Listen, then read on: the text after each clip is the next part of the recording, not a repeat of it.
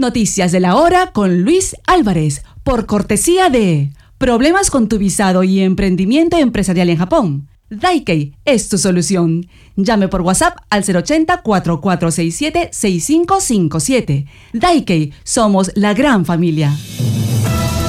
Atención al pronóstico del tiempo para este sábado 17 de febrero en Japón, soleado en Okinawa, soleado en una extensa área desde Nishinihon hasta Tohoku, nublado en Tokai y despejado en Hokkaido. Temperaturas que indican que Sapporo podría tener una mínima de menos 6 y una máxima de 2 grados. En zona de terremoto, en Wajima, esa máxima llegaría a 18 grados. 18 también en Kagoshima, Nagoya y Fukuoka esperan una 14, 14 grados de máxima, mientras que Naha en Okinawa 22. En esta parte de la región de Kanto, Tokio prevé una mínima de 3 grados y una máxima de 12. 13 grados en Yokohama, 12 también en Saitama y en Maebashi y en Nagano 11 grados.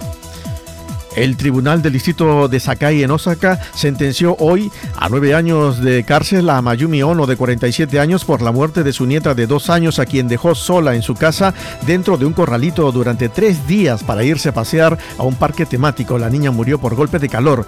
La mujer fue acusada por abandono de un menor a su cargo y por confinamiento ilegal un hecho ocurrido a finales de junio de 2022 en la ciudad de Tondabayashi en Osaka.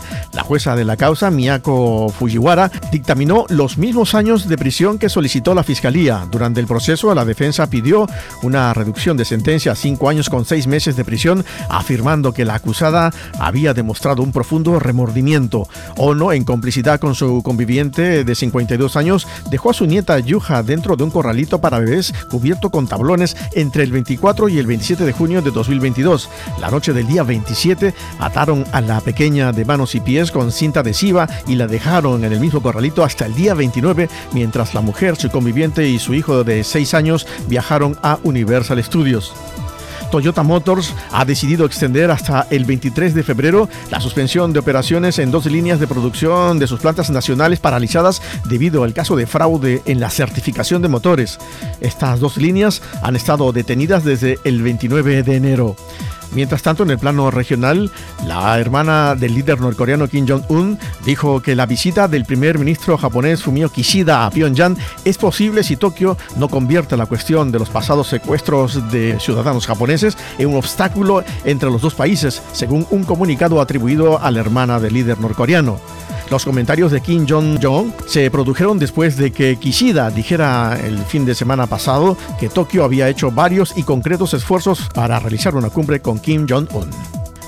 Tipo de cambio en Tokio por cortesía del Banco do Brasil. Remesas al Perú y el mundo con practicidad, economía y seguridad. Vamos con el tipo de cambio en Tokio. El dólar se compra a 150,26 yenes y el euro a 161,72 yenes. Fueron las noticias de esta hora en Super Tokio Radio.